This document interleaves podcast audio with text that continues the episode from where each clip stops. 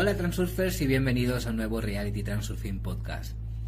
Ya estamos en camino de deshacernos de las pesas, las pinzas de la ropa y en definitiva de liberarnos. ¿Qué más se puede y se debe hacer? Lo ilustra bien un fragmento del libro Hackear el sistema tecnogénico, que dice así. Parece que todo el mundo tiene claro que el dicho todas las enfermedades están causadas por los nervios tiene una base, pero casi nadie le presta la debida atención. Ya hemos aprendido que los dolores de espalda y cuello surgen como consecuencia de la tensión muscular. Pero ¿cuál es la causa exacta? El doctor estadounidense John Sarno, tras muchos años de investigación, llegó a la conclusión de que la causa principal del dolor no son los trastornos funcionales y estructurales, sino las emociones supuestas. El hombre moderno se encuentra en un estado de estrés constante. Este estado se ha convertido para él en algo casi habitual, algo normal. He aquí algunos de los principales factores que causan estrés.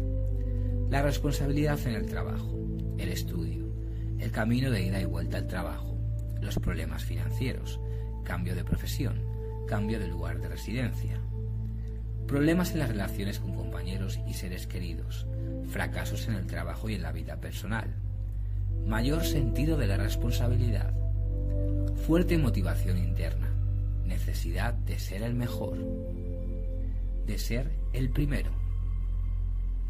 Las principales posiciones de esta lista son la responsabilidad y la motivación.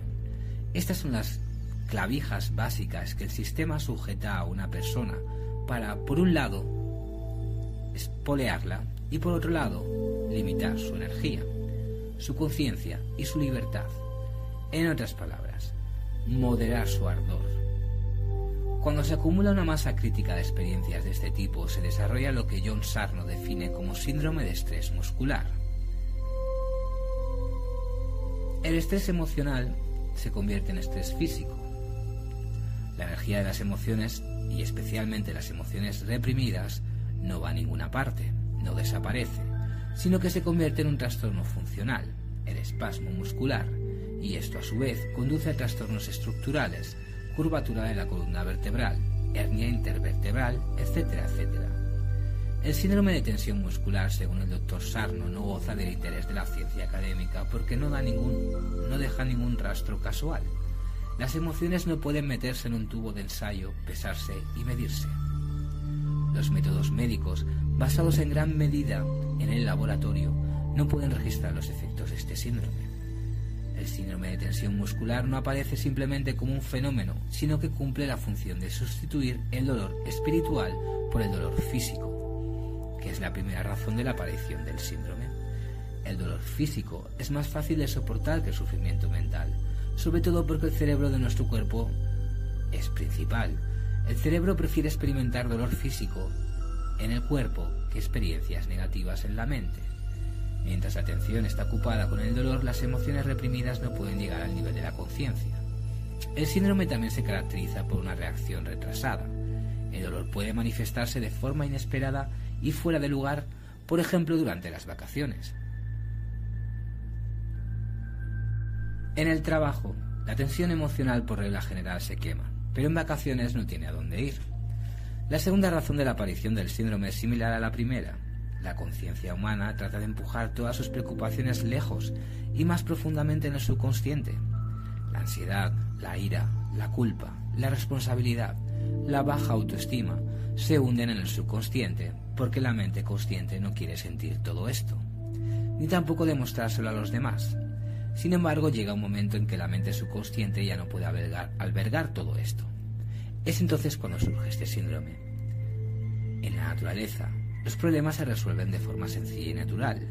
Teníamos miedo, la adrenalina llegó a la sangre, corríamos, salía el miedo, nos enfadábamos, otra vez adrenalina, arañábamos a alguien, y así se hacía más fácil.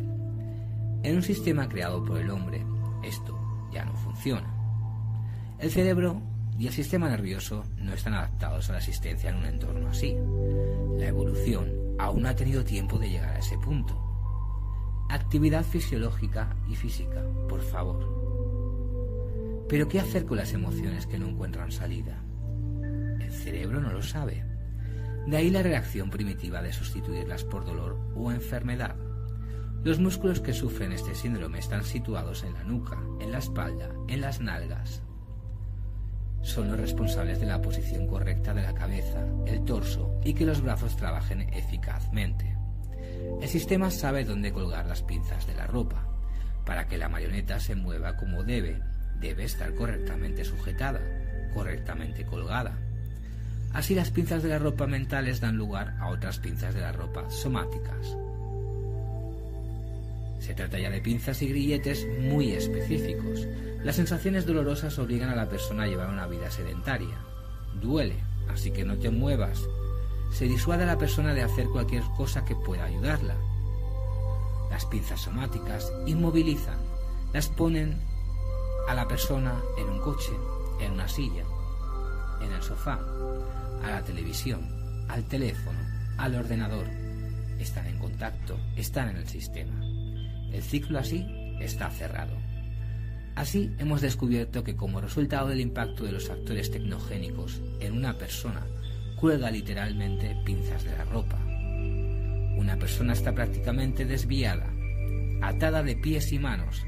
Las pinzas mentales bloquean directamente la atención, la voluntad, la conciencia, la razón. Las pinzas somáticas también bloquean directamente los músculos y la energía, Ambas se afectan indirectamente. Los bloqueos corporales pueden producir bloqueos mentales y viceversa. Hemos tratado las pinzas de la ropa mentales en términos generales. Ahora vamos a hablar de qué hacer con las somáticas. Las emociones reprimidas y las experiencias desagradables tienden a desplazarse de la conciencia al subconsciente. Si la capacidad de la mente subconsciente es insuficiente y en el hombre moderno esta capacidad está prácticamente desbordada. Entonces las emociones y experiencias se disipan y se desplazan al síndrome de la tensión muscular. Y si los músculos están pinzados, surge una cadena de patologías. Se altera la microcirculación, se bloquea el flujo de energía y surgen otras enfermedades, cuya etimología ya está oculta. El doctor Sarno, fruto de muchos años de práctica, encontró la manera de deshacerse de este síndrome. Era sorprendentemente sencillo. Si una persona se da cuenta de que el origen de los síntomas del dolor son emociones y experiencias reprimidas, el dolor desaparece. Cuando se revela la causa del síndrome, la mente subconsciente se da cuenta de que ya no podrá engañarte de esta manera. El dolor no siempre desaparece inmediatamente, puede ocurrir al cabo de unos días y a veces después de uno o dos meses. Es como si el subconsciente intentara no mostrar que ha sido atrapado en un crimen oculto. Al fin y al cabo, se trata en realidad de una especie de, ofensa al cuerpo, ya que el subconsciente, al transferir el problema al cuerpo, está afirmando así su impotencia. Pero ahora que el secreto ha sido desvelado, tal artimaña ya no es válida.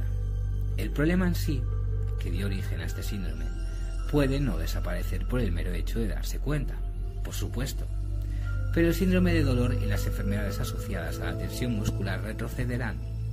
La gente se libra del dolor solo al darse cuenta exactamente de lo que le ocurre. Puede que todo esto suene increíble, pero los hechos son tozudos. Decenas de miles de pacientes del doctor Sarno se han liberado de este síndrome. Se han liberado del dolor de espalda, de cuello y de otras dolencias. Resultó que las, úlceras, el, asma, la prostatitis, los dolores de cabeza, el eczema, la psoriasis y algunas otras enfermedades pueden estar causadas por el mismo mecanismo de desplazamiento de las emociones al subconsciente. Puedes leer más sobre la metodología de John Sarno en su libro Cómo curar el dolor de espalda. La gente necesita saber la verdad. A continuación, voy a volver a explicar cuál es la esencia de la técnica, completándola con las consideraciones de Badien Celan. En primer lugar, es conveniente deshacerse de los bloqueos mentales, porque son la causa fundamental del síndrome. Es necesario comprender qué es lo que te oprime, darte cuenta de ello, eliminar la importancia de crear un flujo, como se mostró en el podcast en el que hablábamos de la anatomía de la importancia. Entonces, necesitas conectar con tu mente subconsciente. ¿Qué es la mente subconsciente? La mente subconsciente es responsable de reflejos y funciones incondicionales en las que no tienes que pensar. Por ejemplo, la respiración, la circulación y la digestión. Las contracciones musculares involuntarias también están a disposición de la mente subconsciente. La parte predominante de la actividad emocional, mental y fisiológica está por debajo del nivel consciente. La conciencia actúa solo como una pequeña parte superficial del iceberg, pero la capacidad del subconsciente tampoco es ilimitada, debido al hacinamiento de información, así como las nuevas clavijas mentales de la sociedad. La capacidad del subconsciente de un hombre, de un hombre moderno está agotada. El subconsciente es como un animal, Parece entenderlo todo, pero no completamente ni del todo. A diferencia de la conciencia, está como en un sueño. No se le puede explicar todo, pero podemos estar de acuerdo en algo.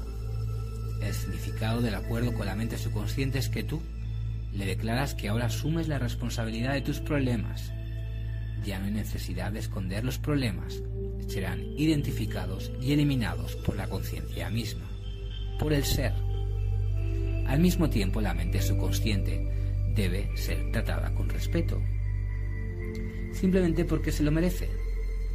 Puedes componer una forma de pensamiento de aproximadamente este contenido y repetir de vez en cuando, por ejemplo, cuando estés en el baño, a veces justo, antes de irte a dormir. Mi mente es subconsciente. Eres la reina de mi cuerpo. Todo el cuerpo está bajo tu control. Mi mente es subconsciente. Mi reina, Tú pones todo mi cuerpo en orden. Bajo tu dirección, todas las funciones se ajustan, se restaura la salud perfecta y la energía poderosa. Mi subconsciente, mi reina, tú sanas y revitalizas completamente todo mi organismo. Y yo te ayudo en todo.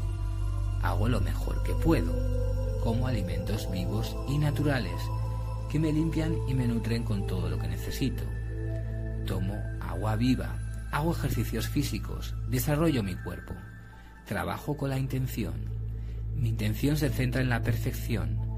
Yo soy la perfección misma, mi subconsciente. Mi reina, bajo tu control, mi cuerpo se limpia, se renueva, se revitaliza, se desarrolla.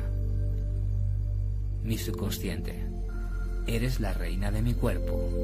Es muy posible que al cabo de unos días, o tal vez uno o dos meses, después de haber escuchado todo esto y de habértelo dicho, algún dolor o enfermedad crónica desaparezca. Tu andar será más libre, lo sentirás. Habrá más grados de libertad del cuerpo. Estará más dispuesto a obedecer. Te sentirás mucho mejor. Tu cuerpo recordará por fin la sensación largamente olvidada de lo que significa vivir sin frenos y sin embragues. Pero no confíes únicamente en tu contrato subconsciente y no descuides el aspecto de la actividad física. Una persona que lleva un estilo de vida sedentario se engancha fácil y firmemente a las pinzas de la ropa. Solo un enfoque integrado da resultados al 100% cómo pensamos, cómo comemos, cómo nos movemos.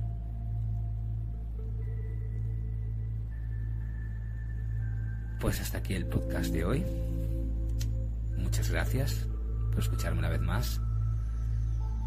Para sesiones privadas de Transurfing, cualquier comentario, cualquier consulta, puedes enviarme un correo electrónico a realitytransurfingpodcast.com. Me gustaría invitaros esta semana al ritual que voy a realizar mañana sábado a través de Zoom, que es el ritual de Año Nuevo, en el que vamos a estar trabajando con la intención firmemente para establecer nuestro próximo 2024. Estáis todos invitados y si os interesa, pues solo tenéis que enviarme un correo electrónico. Muchas gracias por escucharme una vez más y nos vemos en el siguiente podcast.